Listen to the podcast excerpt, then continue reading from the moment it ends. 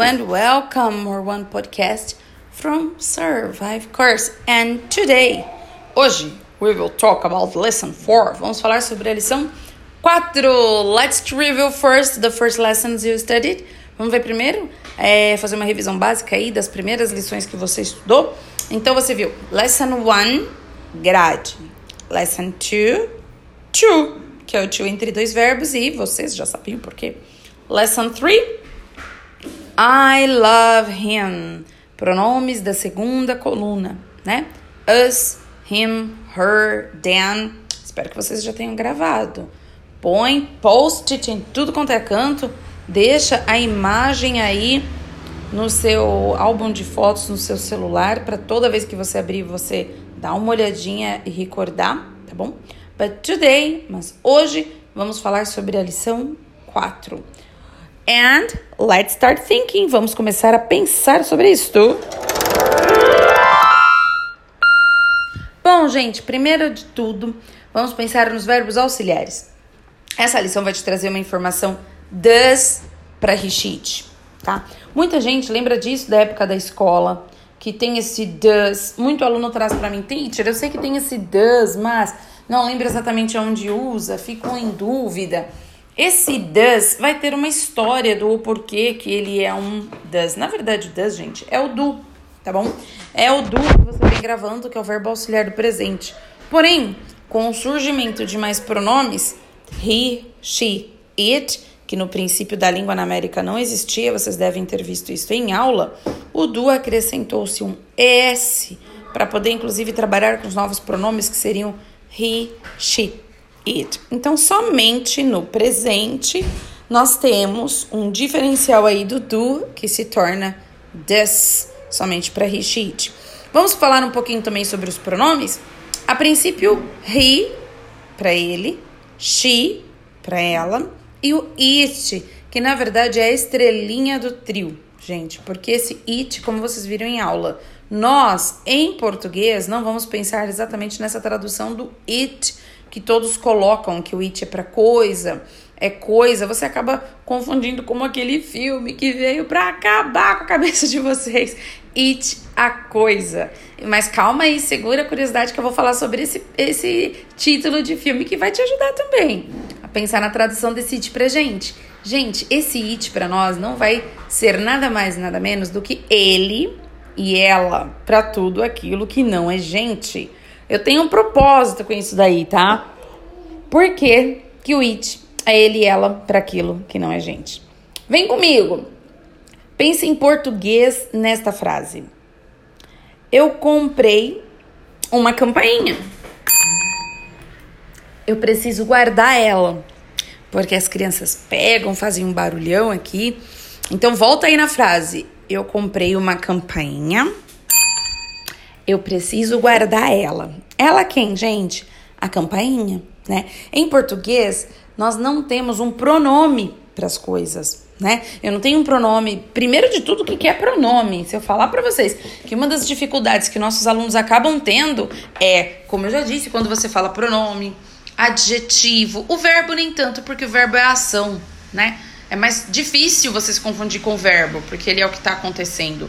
Mas um adjetivo, um advérbio, um pronome relativo, nossa, começa a complicar. Então vamos pensar aí no que é um pronome? O pronome é todo aquele que você se refere às pessoas que você já viu até hoje. O eu, o você, o eles. Quando você tá na escola que tu vai conjugar verbos, são aqueles eu, tu, ele, ela, nós, vós, eles, elas que você tem para fazer a conjugação verbal. Então esses primeiros são os pronomes. Na lição 3 você viu os da segunda coluna, quem está pro da primeira. Então pronome é algo que você sempre vai ouvir falar aí para se achar na aula, tá bom? Então nós temos em português os mesmos pronomes que temos em inglês, porém nós não temos it, que é um pronome para as coisas tá bom? Então, em português, esta frase ficaria assim: Ah, eu comprei uma campainha. Eu preciso guardar it. Em inglês, eu teria um pronome para me referir à campainha, não seria ela. Ele e ela virou, tornou-se o pronome de tratamento somente para pessoas, um ser pensante. Então, por exemplo, se eu disser a você, ah, eu comprei um carro, eu vou lavar ele. Esse ele em inglês não seria o he, que no caso a gente usa em português. Eu tenho um pronome diferente. Por que, que a América criou isso? Quando entrou os pronomes é, a terceira pessoa, que seria esse he, eles criaram um pronome para as coisas que não são pessoas por uma lógica. Por exemplo, você chega aqui e eu digo assim: é, olha, a secretária vai te direcionar à sala. Eu já tô indo. Aí a secretária se levanta para te direcionar à sala e eu digo à secretária: olha, dá para você recolher o lixo? Ele tá cheio. Ou então você pode pegar a sacola de lixo, eu deixei ela perto da porta. Então o mesmo ele e ela que eu usei para o aluno, para você, eu vou usar para o lixo. Né? Então o que, que acontece? Existe um pronome para as coisas, exatamente para não se igualar às pessoas, tá? Faz mais sentido, né? E em português, como nós não temos, na hora do seu raciocínio rápido, você não traz um ele, ela, né? Então é isso que acontece. Eu não posso colocar agora, nesse início de curso, na minha cabeça que o it é coisa, é pra coisa. Não. O it, ele vai ficar assim dentro da sua mente. Ele é ele, ela, pra tudo aquilo que não é gente. Ok? Aí isso vai fazer uma grande diferença. Teacher, vou lembrar disso? Vai, põe na tua cabeça que o seu cérebro vai pensar por você. Ok? Pode ficar tranquilo. Se joga nesse rio que no fundo não tem pedra, tá bom? Pode confiar. Dentro da neurolinguística tem um propósito para todas as lições que foram criadas na escola, ok? Todas as informações de informação mais importante que nós temos tem um propósito, ok? Confia, segura na nossa mão e segue, não se cobra, ok? Então nós temos she, it e esse it é para tudo aquilo que não é gente, tá bom? Então no caso eu diria I bought a car, eu comprei um carro. I will wash it. I will wash. Eu vou lavar o it, que seria o carro. Mas na minha cabeça tá ele, mas é um ele para aquilo que não é gente? Em fração de segundos, meu cérebro me traz que seria it. Então, essa é a informação mais importante da lição 4, tá bom? Você tem lá quem? O does para she, it. A lição 4, ela continua contigo na lição 7, tá bom? Onde você vai ver ali respostas longas para esta lição 4, tá?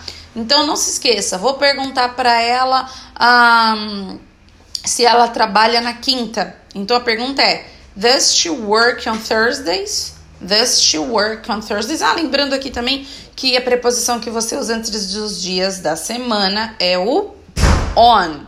Então esse on em português vai ser para nós esse na quinta, na sexta. Então on, on Friday, on Monday, tá bom? Esse on. Vimos também nessa lição é, see you next Monday, né? Te vejo na próxima semana. See you next Monday. Did you see him last Monday? Did you see him last Monday? Também o last, falando do último, né? Do anterior, daquele que passou, tá bom? So, uh, thank you. Para finalizar, vamos ter, pensar aqui em alguns agradecimentos. Thank you, teacher. Eu escuto thank you. O que, que eu posso dar de resposta? Como nós vimos em aula, you're welcome é também uma resposta bem informal, que é aquilo que eu já disse também, que nós não pensamos nesse formal, informal já pesa uma informação maior na mente. Então nós vamos pensar assim: esse you're welcome, como o nosso disponha, seu pedido de ajuda é sempre bem-vindo. Don't mention it seria aquele que nós usamos, gente, que não tem tradução, mas nós usamos. Quem nunca respondeu Pensa aí contigo, com seus botões. Alguma vez alguém já te falou obrigada e você disse, imagina. Povo, o que, é imagina, pelo amor de Deus? Imagina, na verdade, não existe. Nós criamos dialeto nosso, né? Uma vez eu disse imagina para um amigo meu americano que estava aqui no Brasil, coitado, tentando falar português, e eu cheguei para ele e falei, é, ele me agradeceu, né? Obrigado, Mary, obrigada, Mary. E eu imagina, ele que imagina? Eu não, não imagina nada. Ele não imagina? Não, não imagina. Aí ele, ok, obrigado. Imagina, ele imagina ou não imagina? Porque na hora, inclusive, ele conciliou imagina, que é o mais próximo, né, desse imagina aí. Poxa, gente, então o americano também sofre com a gente, tá bom? Então, bora lá. Também temos o anytime. Anytime, que é qualquer hora, qualquer momento, anytime. Mas o mais usado de, de nada mesmo vai ser hoje o not at all, que você já viu que é Not at all. Vou dar um exemplo aqui para vocês com uma visita que acabou de chegar aqui na gravação do meu podcast, My Younger. Então, se eu disser, Cessar, thank you. Not at all. Not at all, so beautiful. A resposta da minha caçulinha. Então, esse not at all é o mais usado, ok? Nos dias de hoje. Então, vou deixar vocês aí com esses 10 minutes de podcast muito importantes para o próximo. E vejo vocês no próximo podcast. So is it by now? Sir forever.